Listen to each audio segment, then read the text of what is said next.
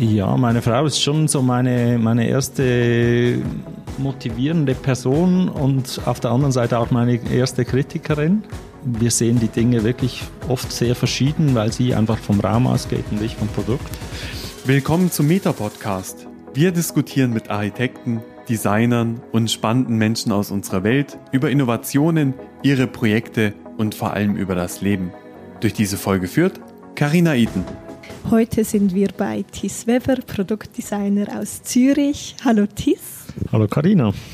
Was würdest du heute arbeiten, wenn du nicht Designer geworden wärst? Irgendwas machen, irgendwas herstellen, irgendwas äh, entwickeln, produzieren.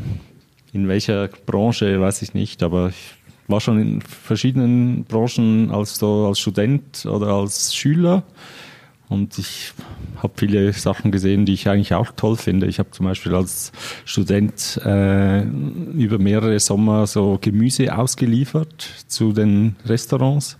Das hat mir sehr gefallen, weil das mit so tollen Produkten zu tun hatte. Das könnte was sein. Du hast eigentlich deine berufliche Karriere als Mechaniker begonnen, hast dann aber zu Schmuck und Industrial Design gewechselt. Wie kam diese berufliche Wandlung? Ja, ich war jetzt nicht so der, der Schüler, der so gute Noten hatte und ich, es war eigentlich klar, dass ich eine Lehre machen werde. Und da ich eigentlich so von meiner Familie her äh, sehr viel mit Holz zu tun hatte als Kind, mein Vater hatte immer eine Holzwerkstatt zu Hause und meine ganze Familie kommt ja so ein bisschen aus der Kunstgewerbeschule-Ecke, hatte ich wie das Gefühl, ich muss irgendwas machen, was das nicht so zu fest tangiert oder nicht zu nahe ist. Ich war damals auch als Schüler sehr stark mit Basketball beschäftigt. Ich habe eigentlich äh, sieben Tage die Woche Basketball gespielt als Junior und auch äh, später noch. Und das war so mein Hauptinteresse und da war so Mechanik eigentlich ganz gut. Aber das hat dir dann nicht mehr gefallen und dann hast du gewechselt. Es war vielleicht schon lange immer in mir, dass ich gemerkt habe, dass so das Dinge machen das kam so aus meiner Familie heraus, so dass man sowas tut, man entwickelt irgendwas. Und das habe ich eigentlich als Mechanikerlehrling auch gemacht. Ich habe da sehr stark, äh, ich habe da Produkte äh, produziert, war schon sehr früh in, in so den Produktzyklen, in den Entwicklungszyklen drin. Wir haben da so äh, Spezialventile hergestellt in der Firma, wo ich die Lehre gemacht habe. Und das hat mir eigentlich schon gefallen, aber was mir so ein bisschen gefehlt hat, ist, war so ein bisschen dieses, vielleicht das kreative, äh, erfinderische dran oder dass man, dass man auch einbezogen wird in die Entwicklung. Da war ich jetzt eher nicht dran. Ich war eher mit, mit dem Einrichten von CNC-Maschinen war ich beschäftigt, habe schon gelernt, dass man in einer Minute diesen Produkt Produktionszyklus äh, durchkriegen muss, dass das Produkt am Schluss nicht zu teuer wird. Solche Dinge habe ich da gelernt. Und ich stelle mir jetzt den Beruf als Mechaniker eher grob vor. Und dann hast du zu Schmuck und Industrial Designer gewechselt. Das stelle ich mir eher als filigrane Arbeit auch vor. Was liegt dir mehr, das Grobe oder das Filigrane? Also beim beim Beruf als Mechaniker, das ist äh, wirklich das, eigentlich das Bearbeiten von Metallen meistens in spannenden Zustand, also so drehen, fräsen, bohren. Das war eigentlich so das, das Haupt, die Hauptbeschäftigung äh, da. Und das war schon auch sehr präzise, obwohl es manchmal große Teile waren. Und das hat mir schon auch gefallen, aber sagen wir mal, da ging es immer um ein Maß oder um eine Toleranz beim Schmuck hat mir gefallen, weil ich das selber kreativ sein konnte und auch selber so wie das, den ganzen Produktionszyklus im, im Griff hatte, so dass ich, dass ich etwas machen konnte, was irgendwie eben nicht diese Maßlichkeit äh, unbedingt beinhaltet hatte, außer dass es dann am Schluss vielleicht jemand tragen sollte. Aber dass man etwas selber so machen kann, außerhalb von, von einer Norm eigentlich so. Und du hast dann auch wirklich Schmuck designt? Ich habe eigentlich schon während dem Studium so dann für alle möglichen Bekannten und Freunde versucht, irgendwas zu machen und die haben auch oft mitgemacht und haben mich sogar gefragt.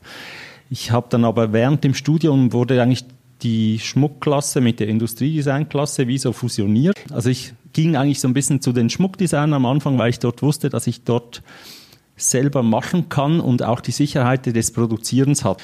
Und bei der Industriedesignklasse hat mir dann aber eigentlich sehr gut gefallen, dass ich, weil ich schon gemerkt habe, dass ich, ich kann ja das, ich kann etwas produzieren, ich kann eigentlich handwerklich etwas machen, aber ich habe dann auch gemerkt, ich will es eigentlich eher entwickeln und produzieren, habe ich dann schon länger, langsam gemerkt, das kann auch jemand anders machen am Schluss. Mhm. Das war so ein bisschen meine, auch wie so meine kleine Evolution vielleicht und meine kleine Entwicklung so in dieser dieser Zeit. Und später nach dem Studium habe ich eigentlich wenig Schmuck gemacht. Immer weniger. Und du hast bei Designer ähm, Alfredo Heberli und Christoph Marchand ähm, angefangen, als Designer zu arbeiten. Was konntest du da abschauen oder was hast du gelernt?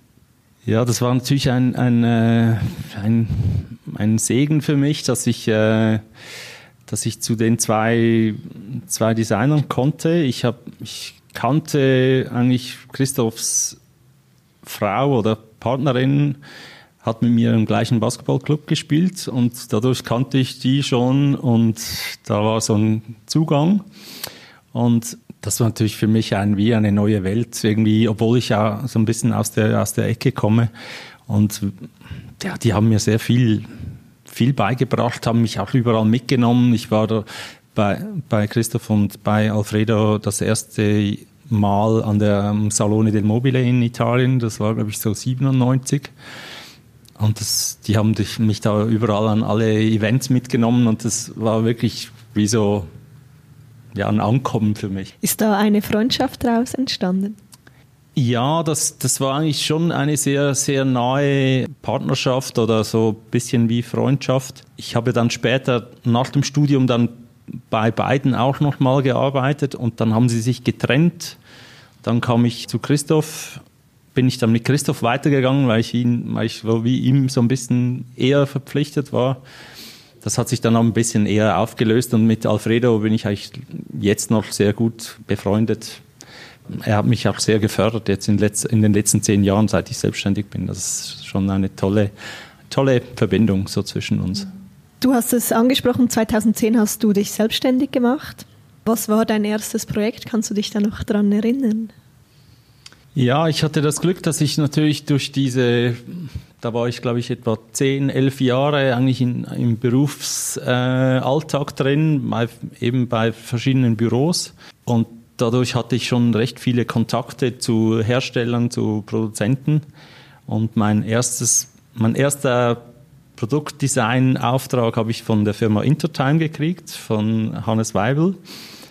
Und der hat mir eigentlich ein tolles äh, Sofa-Projekt äh, in Auftrag gegeben und das war mein erstes Projekt, das ich äh, entwickeln und bearbeiten konnte mit ihm zusammen und das ist auch immer noch in, in der Produktion und war super für mich. In einem Interview hast du mal gesagt, ähm, ein typisch Schweizer Produkt hat etwas Sparsames, eine unsichtbare Genialität kombiniert mit einem trockenen Schalk. Kannst du das uns genauer erklären? Was ich schon alles gesagt habe, merke ich gerade. Ich kann das vielleicht so erklären, das, was als schweizerisches Design verstanden wird, oft sehr sparsam mit dem Material umgegangen wird. Also man verschwendet nicht einfach Material. Man nützt möglichst wenig davon und versucht dies so zu produzieren, dass es, dass es irgendwie einfach produzierbar ist. Und was ich vielleicht dem kleinen Witz oder dem kleinen Ironie gedacht habe, könnte ich mir vorstellen, dass es das vielleicht doch eine Verbindungsschraube irgendwo hat oder ein Verbindungselement, das dann vielleicht ein bisschen vielleicht wie ein Auge ausschauen könnte von einem, von einem Lebewesen oder so, aber so sehr sehr dezent eigentlich. Das ist das, was, was ich als Schweizer Design vielleicht so ein bisschen verstehe. Junge Designer sind heute sehr progressiv, achten auch sehr oder fordern Nachhaltigkeit im Design. Fühlt man sich da manchmal auch ein bisschen unter Druck von der jüngeren Generation, die jetzt nachkommt? Bei jedem, jedem Projekt hat man ja wieder die Chance, Dinge neu zu denken und auch Dinge anzustoßen und ich, ich empfinde das eher als eigentlich als, als Inspiration oder als, als, äh, ja, als Aufgabenstellung, dass wir, dass wir versuchen, die, die Dinge, die wir machen, dass wir die besser machen, einfacher machen, mehr an, an morgen zu denken und äh, nee, das ist eigentlich etwas, was, was mich eigentlich immer wieder antreibt, auch und hat sich jetzt auch ähm, auf dieses Thema bezogen deine Arbeit verändert im Laufe der Jahre? In Bezug auf die Ökologie denke ich schon, dass wir, dass wir an gewisse Produktionsformen vielleicht gar nicht mehr denken oder gar nicht mehr davon sprechen, dass wir gewisse einfach auslassen oder dass wir nur noch im Ausnahmefall auf gewisse Dinge zurückkommen, die, die wir so als ökologisch bedenklich anschauen. So äh, auf Materialien bezogen zum Beispiel? Auf Materialien oder auf, äh, auch auf Produktionsmethoden, äh, also so vielleicht so komische Schäumarten von Kunststoffen und so weiter.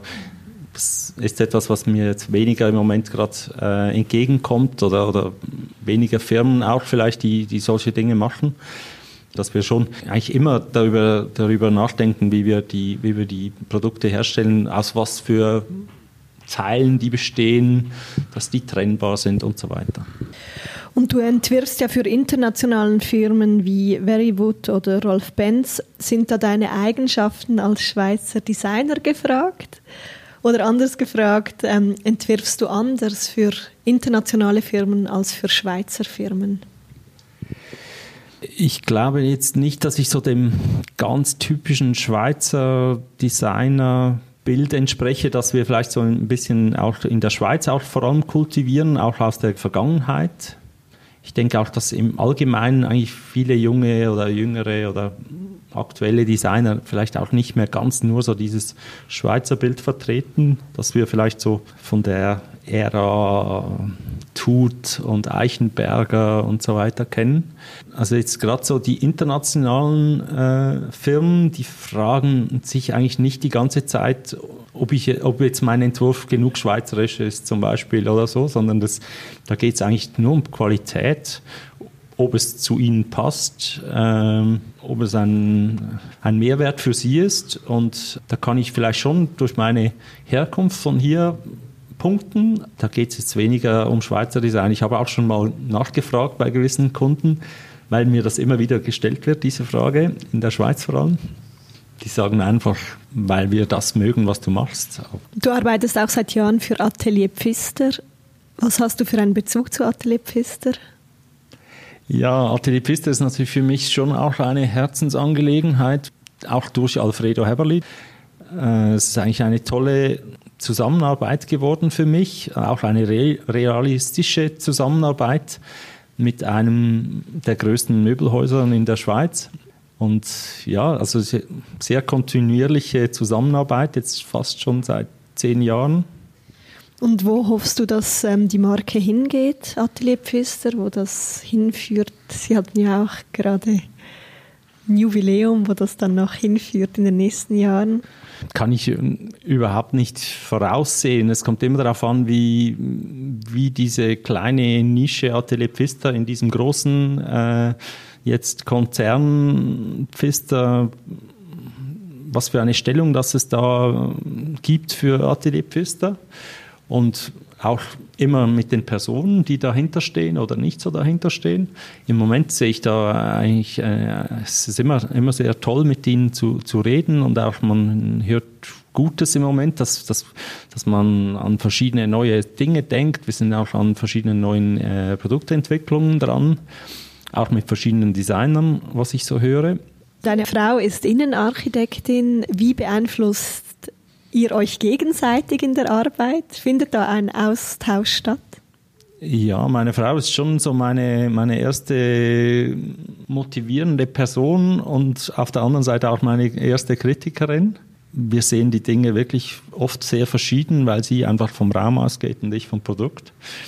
Das ist eine eine gute Mischung, aber auch nicht eine unproblematische Mischung, weil es einfach äh, diese Auseinandersetzung gibt. Aber die, ich denke, die schärft eigentlich meistens sowohl ihre Projekte wie auch meine Projekte. Gehst du dann gut mit Kritik um? Äh, nein, ich bin nicht der immer nur auf Kritik wartet. Äh, auch wenn sie von meiner Frau sehr direkt auch immer kommt. Und, äh, aber sie ist gut, am Schluss ist sie gut, obwohl ich es natürlich, äh, glaube ich, harmonischer gerne hätte manchmal.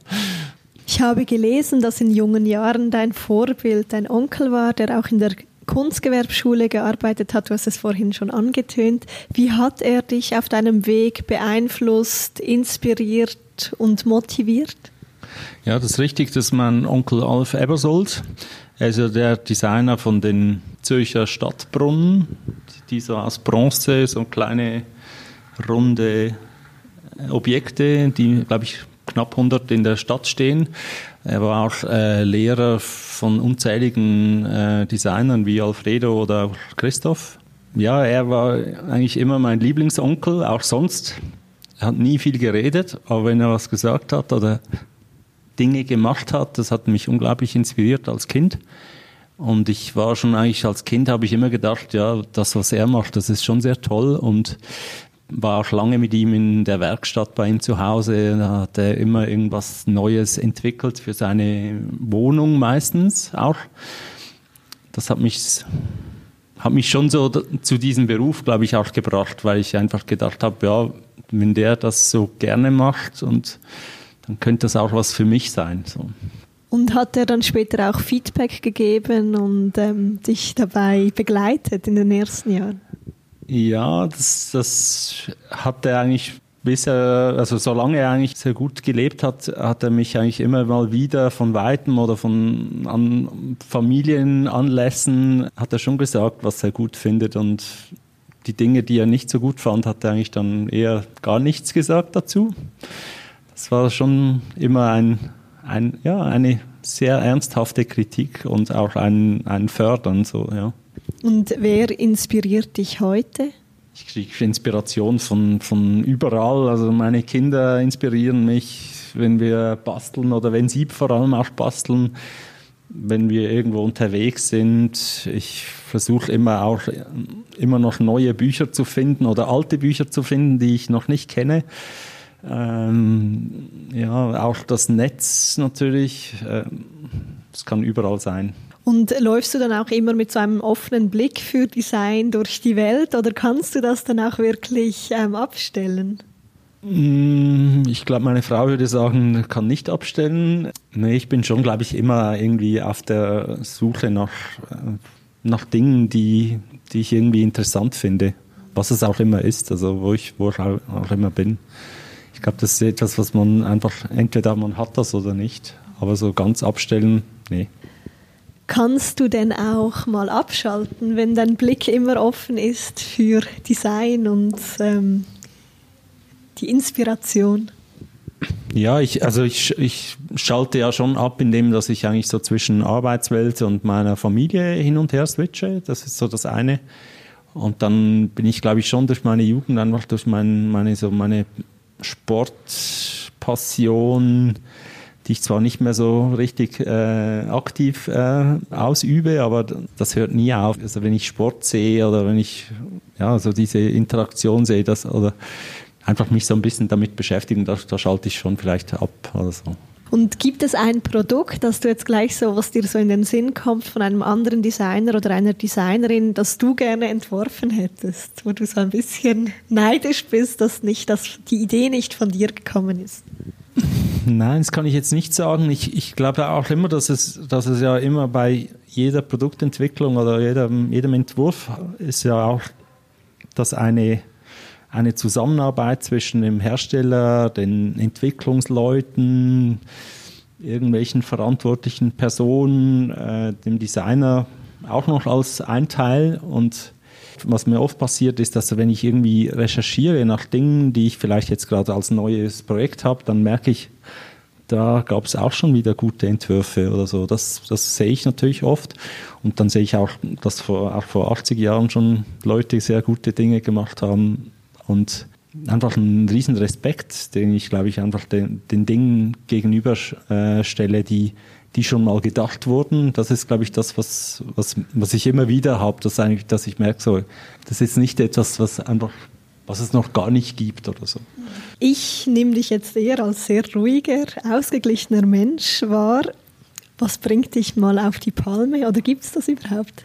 Das gibt es schon, aber das muss man mich schon recht weit bringen, dass ich da so richtig ausflippe, glaube ich. Äh, und ja, ich denke schon, dass, dass wenn man, wenn ich merke, dass, dass man vielleicht mich gar nicht versteht oder so, dann könnte ich vielleicht schon mal auch äh, ausbrechen aus meiner Zurückhaltung oder so. Oder auf der Straße vielleicht auch ein bisschen.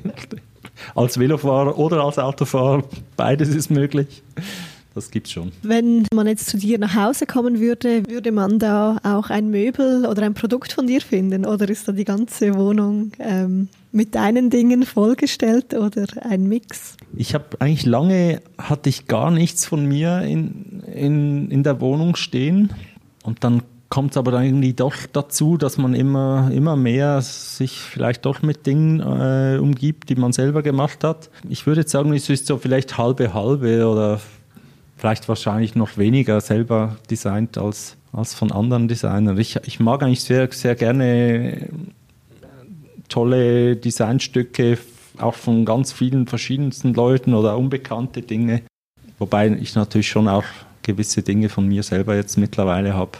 Man hat ja auch eine Quelle so ein bisschen, man ist nahe an der Quelle von den Herstellern und hat dann zum Teil Prototypen zu Hause oder benutzt die, ist auch eine, eine gute, äh, gute Übung oder gute, ein gutes Feedback selber, dass man merkt, sitzen die Leute eigentlich gerne auf meinen Stühlen oder sitzen die eben nicht gerne auf meinen Stühlen. Oder, das ist eigentlich die, die härteste Kritik von, auch von meinen Kindern, die, die vielleicht zu Dingen irgendwie was sagen, was ich jetzt nicht erwartet hätte. Und wie wohnst du? Wie, wie können wir uns das vorstellen?